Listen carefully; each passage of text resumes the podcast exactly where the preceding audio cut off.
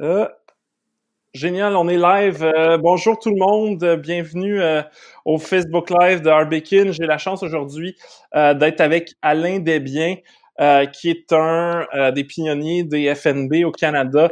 Je, je, sais que tu as changé de poste chez BMO, fait que je sais pas ton titre exact. Mon titre exact, c'est directeur des fonds négociés en bourse BMO pour le Québec. Directeur des, des fonds négociés en bourse, parfait, pour le Québec. Ça Mais avant, bien? Ça va très bien, toi? Super. Merci d'avoir accepté de, de, faire ce Facebook Live-là. Tu me disais que c'est ton premier. Est-ce que. Oui. Mais tu as l'air confortable. Je pense que tu as fait plein de conférences. Fait que, euh, fait que je vais y aller avec ma première question. Euh, juste pour les gens qui nous écoutent, qui ne connaissent peut-être pas, peux-tu nous donner un petit résumé de ta carrière? Puis je sais que, euh, tu sais, tu as joué un rôle là, avant même d'être chez BMO euh, dans l'essor fulgurant là, des, des, des FNB au Canada. Fait que peux-tu nous faire en une minute un petit un petit résumé là, de, de, de, ton parcours? Euh? Parfait. Écoute, je suis, premièrement, je suis un gars de l'Outaouais. J'ai passé évidemment toute mon enfance là-bas. J'ai étudié à l'Université Laval et à l'Université McGill. Rapidement, je suis entré dans le secteur financier, dans le domaine de l'assurance. Ensuite, je suis rentré dans une firme, euh, évidemment, qui n'était qu'une firme de planification financière qu'on a transformée en firme de valeur mobilière. J'ai géré la firme, puis ensuite, j'ai fait de la distribution de produits financiers, fonds communs à l'époque pour Talvez. J'ai travaillé avec Jean-Guy Desjardins, un bonhomme, euh, un mentor extraordinaire. J'ai travaillé une deuxième fois pour eux chez Fiera Capital pour faire de la distribution de hedge funds. Et euh, il y a dix ans, en avril 2010, j'ai été le premier employé engagé chez BMO pour faire la promotion des fonds négociés en bourse. Et dans le même mois, j'ai un collègue en Ontario et un collègue dans l'Ouest qui a été engagé. Maintenant, on est dix euh, spécialistes en fonds négociés en bourse à travers le Canada et on travaille en collaboration avec une vingtaine de wholesalers à travers le Canada. Puis, fait ça rapidement. juste, puis, après ça, je vais te poser plus de questions sur FNB, mais, mais juste pour donner une idée aux gens qui ne connaissent peut-être pas le secteur tant que ça, euh, BMO, c'est un géant au, niveau canadien des FNB. Vous êtes quoi? Vous êtes deuxième, troisième? Deuxième en vente nette depuis dix ans, premier. Juste pour te donner une idée, évidemment, là, de, de, ce que ça représente en termes de croissance. Quand moi, je suis rentré en avril 2010, on avait un demi-milliard d'actifs sous gestion, 28 fonds négociés en bourse. On a maintenant plus de 140 fonds négociés en bourse. Et en date du 30 avril, on est à 62 milliards d'actifs. Et pendant neuf ans, on a fini numéro un en vente nette euh, au Canada. C'est une euh, croissance euh, extraordinaire, puis une expérience professionnelle aussi extraordinaire. Vivre un 10 ans comme celui-là, hmm. ça a passé comme ça. Puis, puis donc, le premier, c'est BlackRock iShares? Encore en termes d'actifs, ils sont, euh, ils sont amalgamés leurs actifs avec RBC. Si tu comptes les hmm. actifs d'RBC, ils sont à 67 milliards d'actifs. Cool. Euh, deuxième question, c'est plus personnel cette fois-ci. C'est quoi ton premier souvenir lié à l'argent? Mais par contre, le critère, c'est que tu te souviennes du montant précis euh, qui, qui, est impliqué. Tu vas trouver ça, je pense, rigolo. Je reviens avec moi, je viens de l'Outaouais. Mhm. Mon père a été longtemps directeur de caisse populaire dans l'Outaouais. Euh, et à l'époque, il m'avait amené avec lui dans la voûte. Donc, pour moi, c'était un grand moment. Et je me rappelle, il m'avait mis des liasses de billets de 100 dollars dans les mains. Je pense qu'à l'époque, c'était 20 000 dollars. Fait que, euh, mets-toi, là, ça fait une cinquantaine d'années. Et il m'avait dit, c'est bien, mais c'est comme des pommes de terre. C'est comme, il faut que ça soit utile. C'est pas juste de thésauriser pour l'argent. Il faut que ça soit utile. Il faut que ça, il faut que ça soit bon pour la société. Donc, pour lui, c'était pour désacraliser, dans le fond, euh, l'argent. Euh, puis hmm. pour que ça soit normal, ce qui était vraiment pas fréquent, rappelle-toi, il y a une cinquantaine d'années au ah Québec, de démocratiser, de faire en sorte que ça soit normal. C'est vraiment mon premier souvenir. Savais-tu combien tu avais dans les mains? une vingtaine de milliers de dollars à l'époque, c'était quand même pas mal en billets de sang.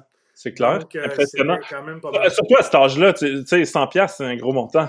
mais, euh, mais j'avoue que ça m'a beaucoup aidé à me dire, bon, c'est bien, mais c'est pas la fin du monde et c'est normal.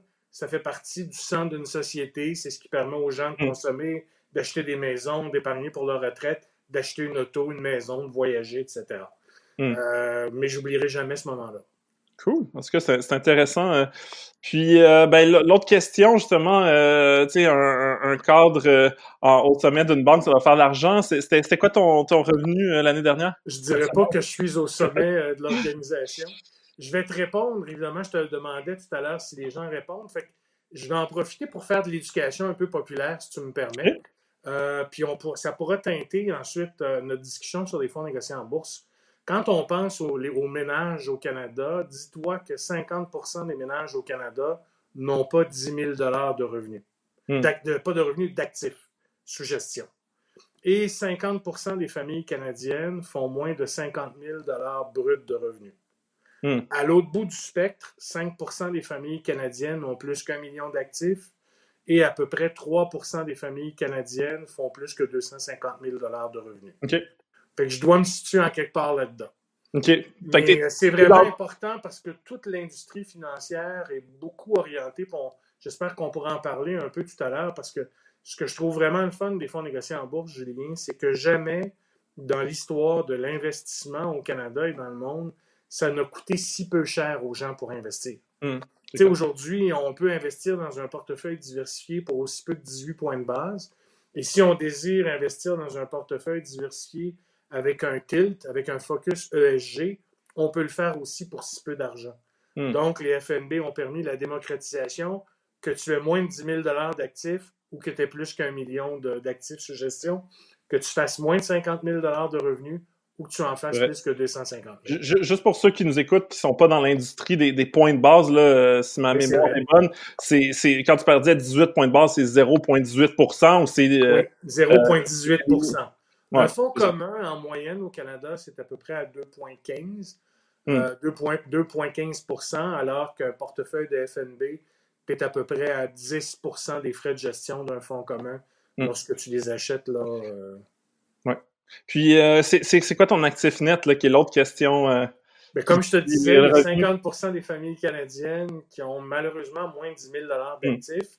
Euh, et il y a à peu près 5% des familles canadiennes qui possèdent plus qu'un million d'actifs investissables. Fait que tu es dans le en quelque part là-dedans. OK, OK. Parfait. L'autre question, c'est quoi, puis ensuite, je vais te poser des questions sur l'industrie des, des, FNB, mais c'est quoi ton conseil le plus puissant pour s'enrichir? Ben, je pense que tout le monde, on le vit en ce moment avec le temps de la COVID, fonds d'urgence. Hmm. Pour tout le monde, essayer d'avoir de 3 à 6 mois de dépenses nettes de côté. Je sais que c'est pas évident, mais hmm. c'est vraiment pour moi le meilleur conseil que j'ai reçu de ma vie. Je vais t'en faire deux, trois. Deuxièmement, investissez dans votre éducation financière. Tu fais un travail admirable là-dessus pour la littératie financière. Et le troisième, euh, ce que je dirais, c'est essayer de toujours mettre de côté 10% net de ce que vous gagnez. Puis je sais que c'est pas évident, mais les gens qu'on voit indépendants financièrement, c'est pas nécessairement des gens qui ont fait énormément de revenus toute leur vie, c'est des gens qui ont été excessivement disciplinés. Hmm. Donc, fonds d'urgence, investissez en vous-même pour vous éduquer financièrement, puis mettez de l'argent de côté pour vous, pour vos enfants, pour évidemment vous rendre indépendant financièrement. Ah ben merci, c'était trois pour, euh, pour le prix d'un. Euh, génial. Écoute, euh, maintenant, c'est sûr qu'on est. c'est un peu le thème de, de, de faire ces Facebook Live-là. Les gens se posent des questions sur justement leurs finances, leurs investissements. Et qu'est-ce qu'il en est du. du parce que puis tu été en, aux premières loges pour voir l'industrie des, des, fonds négociés en bourse monter et l'investissement passif.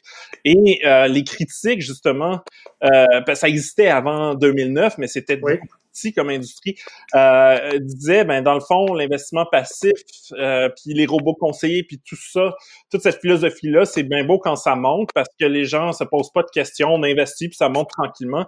Quand ça va descendre, euh, les gens vont dire il est où mon argent? Là j'ai un fonds euh, euh, tu sais j'ai un là, je sais pas c'est quoi le, fonds BMO pour le S&P 500 mais on, se retrouve à avoir de l'argent dans des, centaines de compagnies. En passant, tu me le demandes, je vais te le dire, c'est ZSP c'est ZSP qui est devenu, en passant, le plus gros fonds négocié en bourse au Canada. OK. Je vais donner un autre conseil aux gens s'ils s'intéressent aux fonds négociés en bourse. Je vais leur donner le, nom du site web de l'industrie. Euh, c'est facile, on fait juste googler CETFA, Canadian ETF Association. Hmm. CETFA, il y a beaucoup de statistiques. Euh, auparavant, le plus gros FNB au Canada, c'était XIU qui répliquait le TSX 60. Mm. Le plus grand maintenant au Canada, puis c'est normal, il y a beaucoup d'argent qui, qui, est allé vers les actions américaines, c'est ZSP. Mm. Euh, je, te dirais, c'est un faux débat pour moi, puis je vais te donner un peu la philosophie. C'est la philosophie vraiment de BMO. On n'a pas de filtre, on n'a pas de, d'idées préconçues. Pour moi, ce qui est le plus important, c'est premièrement la diversification de portefeuille. Puis comme du côté institutionnel, nous, on croit que dans une diversification de portefeuille, il y a des obligations ou il y a des actions, il y a de la place pour une approche indicialisée en totalité ou complémentée par une approche active. Hmm. Puis là, ben, ça dépend évidemment de notre niveau d'actif, ça dépend d'un paquet de choses. Par rapport à l'initialisation, je trouve ça intéressant que tu me le demandes.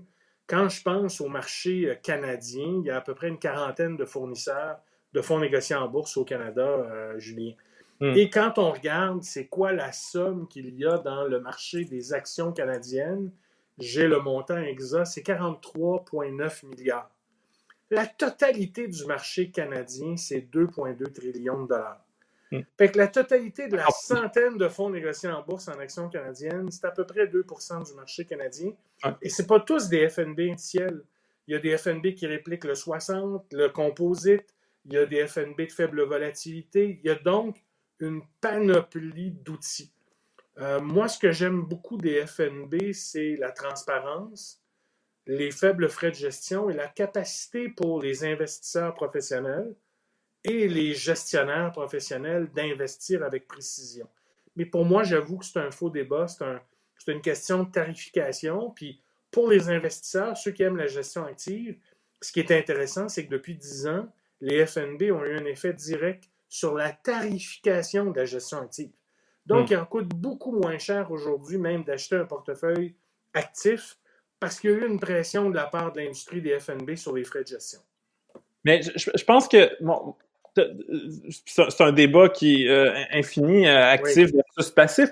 Mais, mais, mais, ma question était euh, au niveau de la compréhension des gens, c'est-à-dire que, que et, ça s'adresse autant aux, tu sais, il y a des, des, produits comme les robots conseillers qui sont des portefeuilles pour les gens qui nous écoutent composés de fonds négociés en bourse, mais aussi et là, là tu vas avoir le mot français que j'ai pas. Il y a les, les FNB de type Smart Beta. Beta judicieux les, les, les, euh, les intelligents, les FNB de bêta judicieux. OK? Euh, J'aime ça parler en français. Euh, qui sont des, des, produits tellement simples. L'idée, c'est acheter ça, asseyez-vous là-dessus, puis ça, ça, va évoluer en fonction de votre profil avec le temps. Ça, ça, euh, L'enjeu, c'est que quand ça descend, c'est quoi ça comme tu vois ce que je veux dire? Quelqu'un qui, n'a mm-hmm. pas justement un niveau de littératie financière qui sait pas c'est qu'il y a plein de gens qui sais moi je donne des conférences d'entreprise puis ils me disent ben là moi j'ai choisi le produit réel c'est comme OK, mais dans ton REER, il y a des produits d'investissement. Hmm. Est-ce qu'il n'y a pas un risque? Je me fais l'avocat du diable, j'adore les FNB, mais est-ce qu'il n'y a pas un risque que des gens, justement, qui sont pas très sophistiqués, euh, ont été attirés par ces produits-là, puis se disent, ah ben non, moi, je, je, leur fais plus confiance aux FNB, même s'ils sont pas le, le, le, coupable du tout.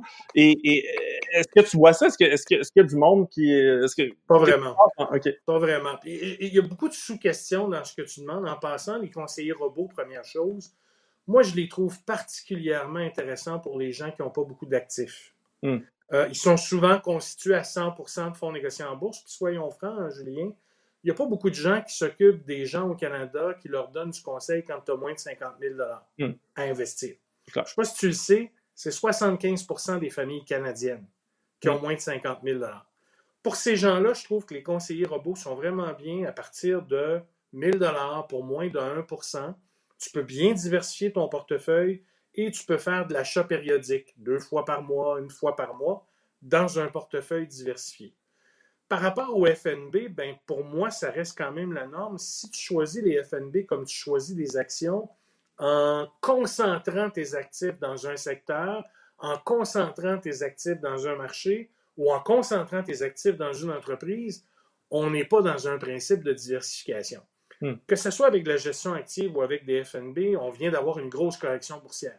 Hmm. Ce qui était bien pour les gens qui avaient des portefeuilles de FNB, euh, on en a plusieurs à la BMO, le ZCON, ZBAL, ZGROW, ZESG, ou dans un portefeuille conseiller robot, c'est que si tu avais des obligations, ben, pendant la dernière correction, ça s'est apprécié dans ton portefeuille. Hmm. Et ça s'est rebalancé automatiquement. Donc, ça t'a enlevé comme investisseur. Il y a eu plusieurs rebalancements, on en reparlera tout à l'heure les gens n'aiment pas ça, vendre ce qui monte et acheter ce qui baisse.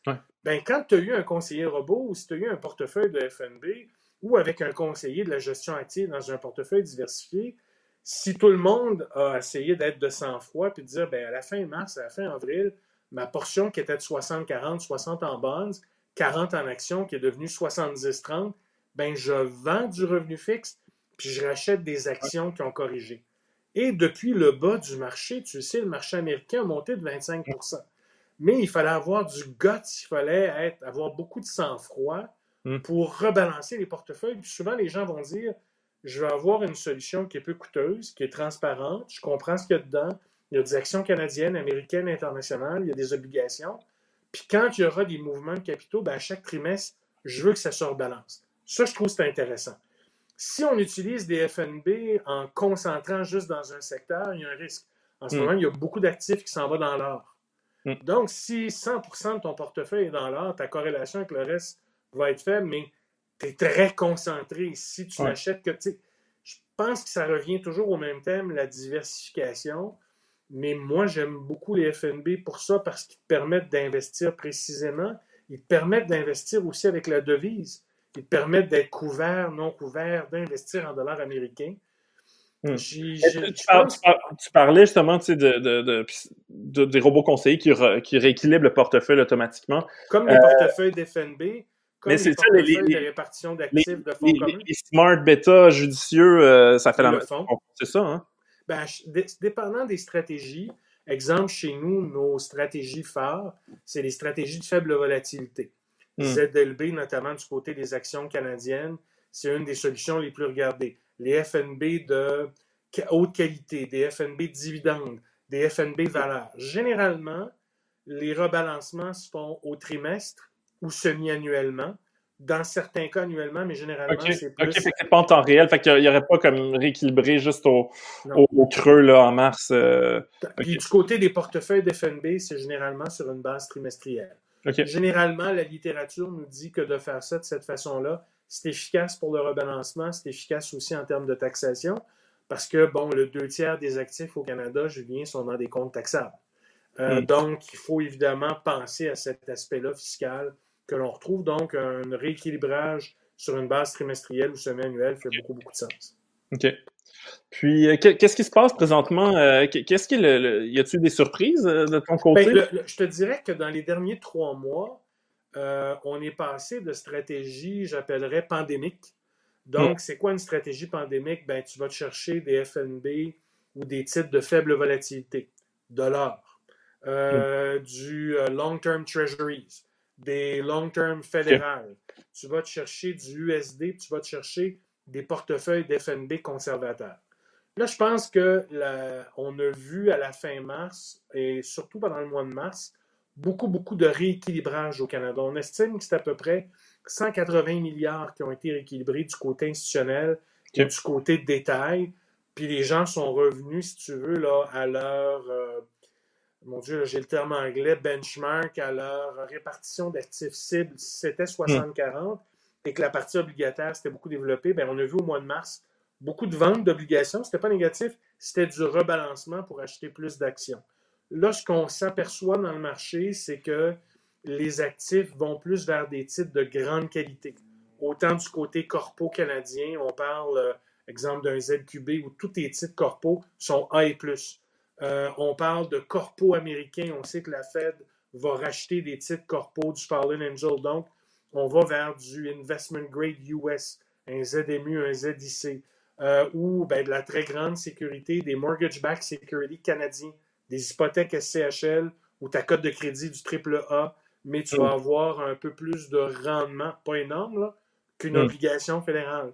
Tu sais, mm. un cours, une obligation fédérale en ce moment, euh, avec une duration de 2 points quelques années, je regardais ce matin, tu es à peu près à 0.50 quelques. C'est pas gros, là.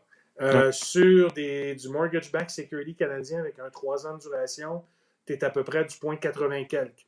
Hmm. Et sur du investment grade de qualité, tu es à peu près à du 175 points de base.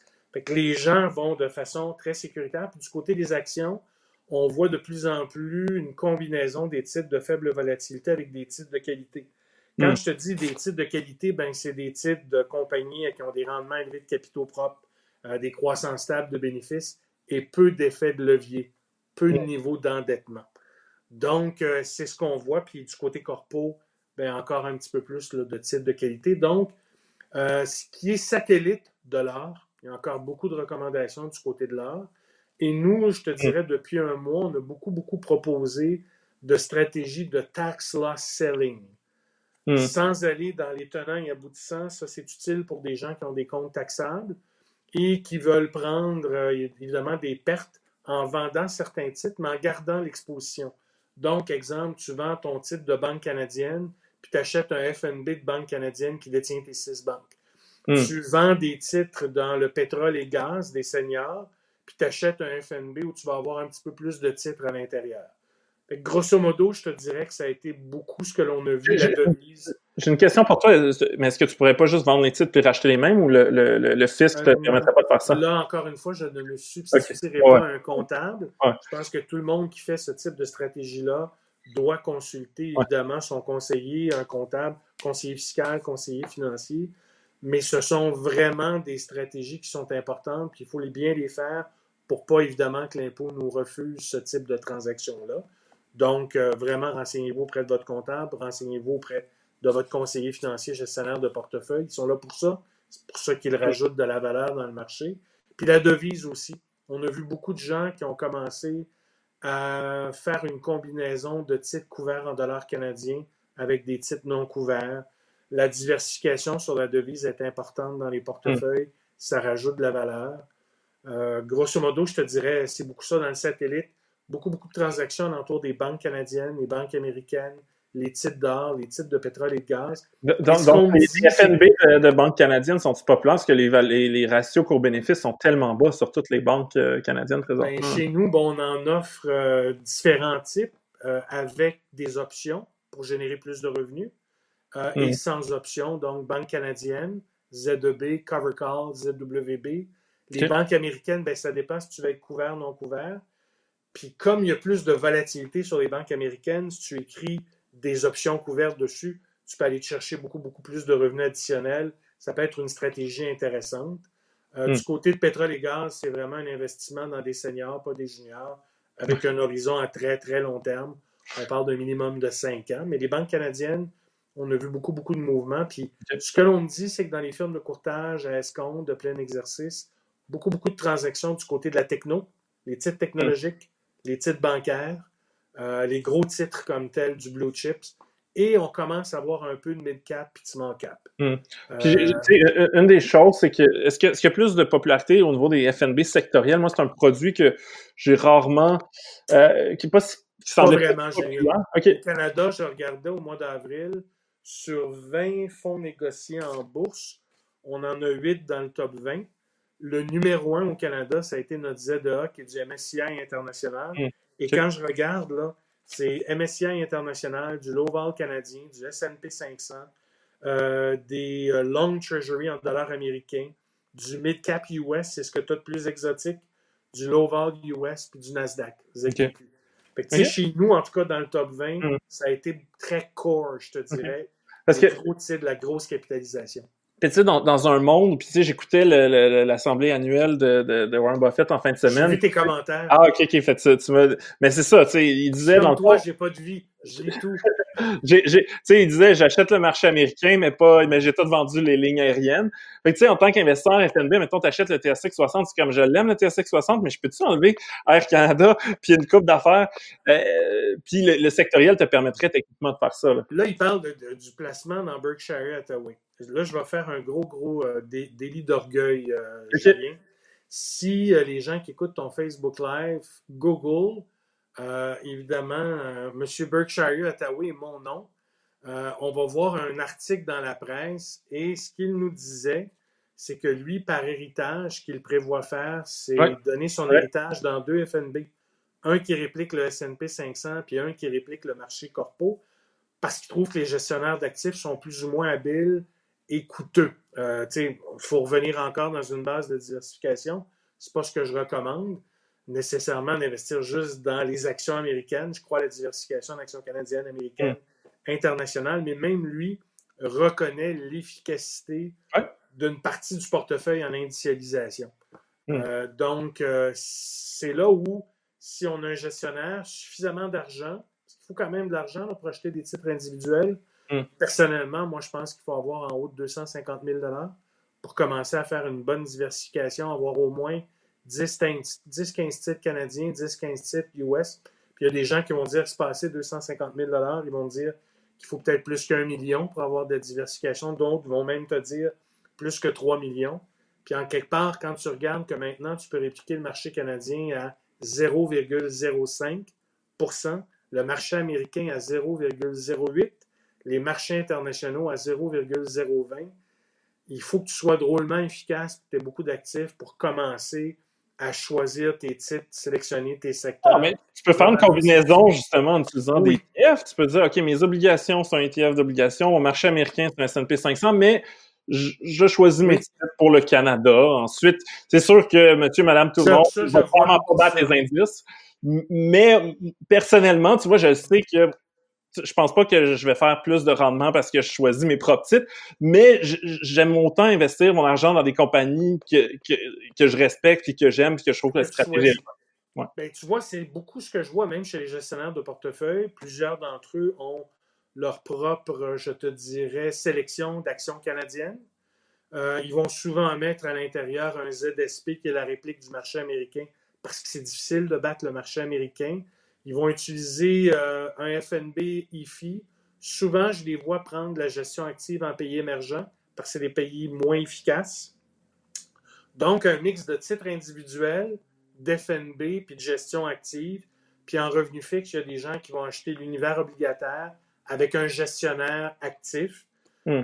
moi, je suis contre rien. Je pense que l'important, c'est un fonds d'urgence, un portefeuille diversifié, qui est capable de prendre des tempêtes boursières comme on vient d'avoir en ce moment, mm. puis qui est rééquilibré au-delà de nos propres émotions. C'est ça qui est difficile. Tu sais, les gens me demandent souvent qu'est-ce que ça prend pour gérer soi-même son portefeuille.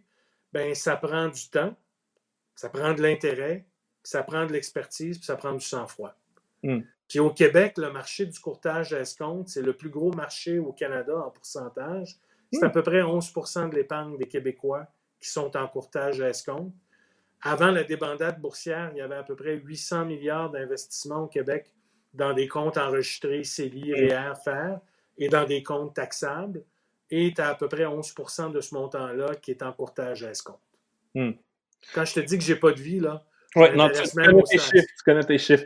Euh, puis justement, tu, tu, me parlais des marchés émergents, puis je, récemment, justement, je disais euh, quelque chose de super intéressant sur euh, le Bangladesh puis des pays que les, les, les grands gestionnaires euh, souvent passent à côté. Puis en termes de valorisation boursière, c'est ridicule. il, y avait toute une liste de pays qui avaient quasiment 800 millions de personnes. Puis il dit, ben dans le fond, ça c'est comme 0,001% du marché. Mais tu sais, c'est un septième de la planète. donc il y a, les entreprises sont beaucoup d'entreprises privées. Bon, il y a mm-hmm. peut-être plus de corruption, plus de. Mais est-ce qu'il y a des FNB qui, qui, qui une exposition à, mettons, à l'Afrique ou à d'autres marchés comme ça? C'est différent en passant des pays émergents, on les appelle les pays frontières.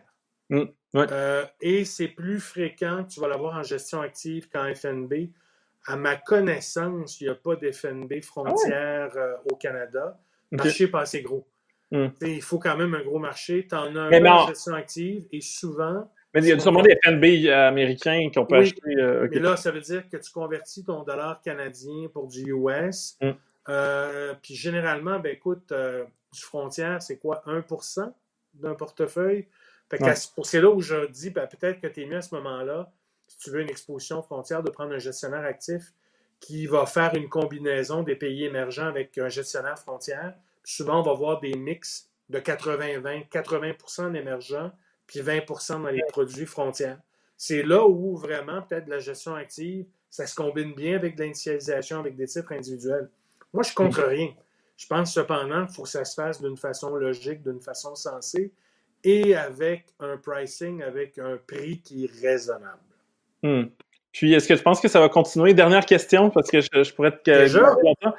Euh, ben, ça fait quasiment une demi-heure qu'on est, euh, est live. Euh, est-ce que tu penses qu'à un moment, parce qu'aux États-Unis, tu sais, on a vu des, des FNB gratuits, ce qui semble comme un, une espèce de, ça de pas la gratuité. Non, ils, font de l'argent quelque part. Euh, mais ben, d'ailleurs, peux-tu nous expliquer ton, parce que j'avais lu ça, je me souviens plus honnêtement, c'était quoi leur modèle à faire? Je, je sais qu'il y en a un. Puis ben, généralement, c'est ce qu'on a vu, ce sont des, des films de courtage à escompte qui sont aussi des manufacturiers manufacturiers hmm. de fonds négociés en bourse aux États-Unis, ce qui est différent du marché canadien, euh, qui permettait d'avoir certains de leurs produits avec des frais zéro, mais il fallait que tu combines l'actif dans leur firme de courtage Donc, souvent, ce que tu vis, c'est de consolider de l'actif, d'avoir de l'encaisse. Dans d'autres cas, ça a été euh, parce qu'il y a du prêt de titre qui peut générer du profit aux États-Unis. Hmm. Ah euh, donc, c'est une autre façon pour eux d'être rentable.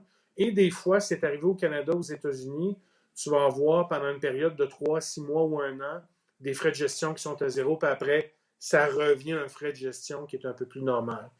Je pense déjà, quand je regarde l'investissement au Canada, tu as 1,8 trillion ou billion en français en fonds communs, tu as à peu près 200 milliards en fonds négociés en bourse. Je pense qu'il y a déjà des façons d'améliorer pour tout le monde l'efficacité, les frais de gestion, en combinant de la gestion active et des fonds négociés en bourse, en actions canadiennes, américaines, internationales, émergents, revenus fixes, puis avec des choses un peu plus satellites, comme de l'or, des FNB sectoriels, d'options, avec des frais qui sont raisonnables. C'est une, question d'actifs sous gestion. Si on avait un, fonds d'un billion, euh, on pourrait charger 0. Euh, si tu fais de l'argent avec euh, ton prêt de titre, mais dans certaines firmes comme les nôtres, tout argent qui est fait sur des prêts de titres est remis aux détenteurs de mm. parts. Ça ne peut pas être un centre de profit. Mm. Puis dans ce qui s'en vient dans les FNB, ben, il y a beaucoup de firmes au Canada. Il y en a une, quarantaine. Mm. Il y a 125 firmes de fonds communs. Il y en a trop. J'ai l'impression qu'on va voir de la consolidation à tous les niveaux en fonds communs, en FNB. Parce que est-ce qu'on a besoin d'autant de choix, ce qui ne veut pas dire que l'innovation ne sera pas là, qu'il y, aura, toujours des joueurs qui vont chercher à innover, à amener une nouvelle chose. Mais force est de constater que, comme aux États-Unis, au Canada, les trois plus gros joueurs hmm. ont plus que 80% des actifs, plus que 80% des flots des ventes nettes. Et comme aux États-Unis, mais c'est encore plus euh, vibrant, je te dirais, au Canada, sur les 37 joueurs, il n'y en a que 3-4 où il y a des achats institutionnels et des achats du côté détail. Quant au mois d'avril, on voit BMO qui a 1 milliard de ventes nettes. C'est pas simplement de l'achat de Julien, d'Alain, des gens qui hmm. écoutent notre podcast. Hmm. C'est des caisses de retraite, c'est des fonds de pension, c'est des compagnies de fonds communs qui intègrent des fonds négociés en bourse à l'intérieur de leur stratégie de négociation. Mais je reviens sur le départ, j'aimerais vraiment finir avec ça. Fonds d'urgence, investissez en vous, prenez des cours, vive la littératie financière. Si les FNB vous intéressent, allez sur le site de CETFA dans les stats. Puis quand vous regardez un produit d'FNB, allez sur les sites des manufacturiers, ouvrez le capot, essayez de comprendre, puis suivez les podcasts de Julien. Euh, où se fait beaucoup de littératie financière. les gens peuvent me suivre sur LinkedIn aussi. Effectivement, Alain est un, un, hyper networker sur, euh, sur euh, LinkedIn, Alain Desbiens. Euh, mais tu as fait une super bonne conclusion, mais ça m'a soulevé une question, qui est vraiment la dernière cette fois-ci. tu sais, tu, parlais justement des, des, fonds des, fonds négociés en bourse, tu sais, qui permettent de faire n'importe quoi, mais justement, tu dis aux gens d'avoir un, un fonds d'urgence. Euh, dans la mesure où c'est liquide, tu peux pas avoir un, fonds obligataire ou un fonds de, de bons du trésor à court terme. C'est quasiment des fonds monétaires. ça existe, euh, des fonds avec des traits. Est-ce que c'est une mauvaise pratique? Est-ce que, est-ce que tu te dis, ben moi, non, plutôt que le mettre dans mon compte épargne, euh, puis des fois, les comptes d'épargne, il faut, regarder aussi, des fois, le compte d'épargne va rapporter plus que, que le fonds négocié en bourse, là, fait que garder dans le fonds d'épargne, c'est le cas, mais est-ce que ça serait une mauvaise pratique de dire, ben moi, je l'ai dans un fonds d'obligation, puis je le vendrai quand j'aurai besoin d'argent? Ben, si tu as besoin de conseils, tu devrais rencontrer un conseiller, un gestionnaire qui dirait probablement, mais là, dans un CELI. Hmm. Dépendant de quel âge on a, des fois, ton fonds d'urgence devrait être dans le CELI. Ça peut être dans un REER si tu veux t'acheter une maison. Il y a plusieurs permutations possibles, mais définitivement, on ne veut pas être soumis aux cartes de crédit, aux dettes personnelles. C'est un peu un cri du cœur. On le voit vraiment avec le COVID en ce moment il y a beaucoup, beaucoup de gens qui sont toujours à deux semaines près. Euh, mm. Donc, euh, moi, c'est mon conseil. Euh, de l'argent, c'est fait pour de l'indépendance d'esprit, pouvoir se permettre, évidemment, de, bien respirer. Donc, fonds d'urgence, s'éduquer, c'est tellement important. Puis j'aimerais ça finir le podcast en te demandant, toi, c'est quoi ton premier souvenir que tu as, toi, de l'argent? Oh, je demande ça à tout le monde, puis j'ai pas de réponse préparée. Écoute, c'est pas, c'est vraiment moins bon que toi, mais je me souviens très bien des, des Mr. Freeze qui étaient à 25 cents. J'adorais ces Mr. Freeze-là. Puis le pire, c'est que j'en achète encore, puis ça coûte genre une pièce. Puis il n'y a pas eu une inflation. C'est le concept d'inflation, ça. Ouais, mais c'est pas 400 Fait que j'ai l'impression qu'ils ont, ils ont juste augmenté plus leur prix. Tout n'était pas quatre fois moins cher. Je suis pas si vieux, j'ai, j'ai 33 ans. Euh, il y a 20, ben, peut-être, peut-être plus jeune que, mais il y a 25 ans, les, les prix étaient pas, en tout cas. Fait que c'est, c'est, c'est ton souvenir. Probablement mon plus vieux souvenir. De, avec un. Euh, chapeau, Julien, parce que je me rappelle de m'être assis avec toi il y a quelques années. Au début d'Art Bacon, je regarde l'impact que tu as au Québec, l'impact chez les investisseurs, ce que tu as créé. Chapeau. Ah ben, merci beaucoup, Alain. Puis chapeau à toi aussi euh, sur l'impact que tu as au niveau des FNB. Bonne journée. Salut. Bye.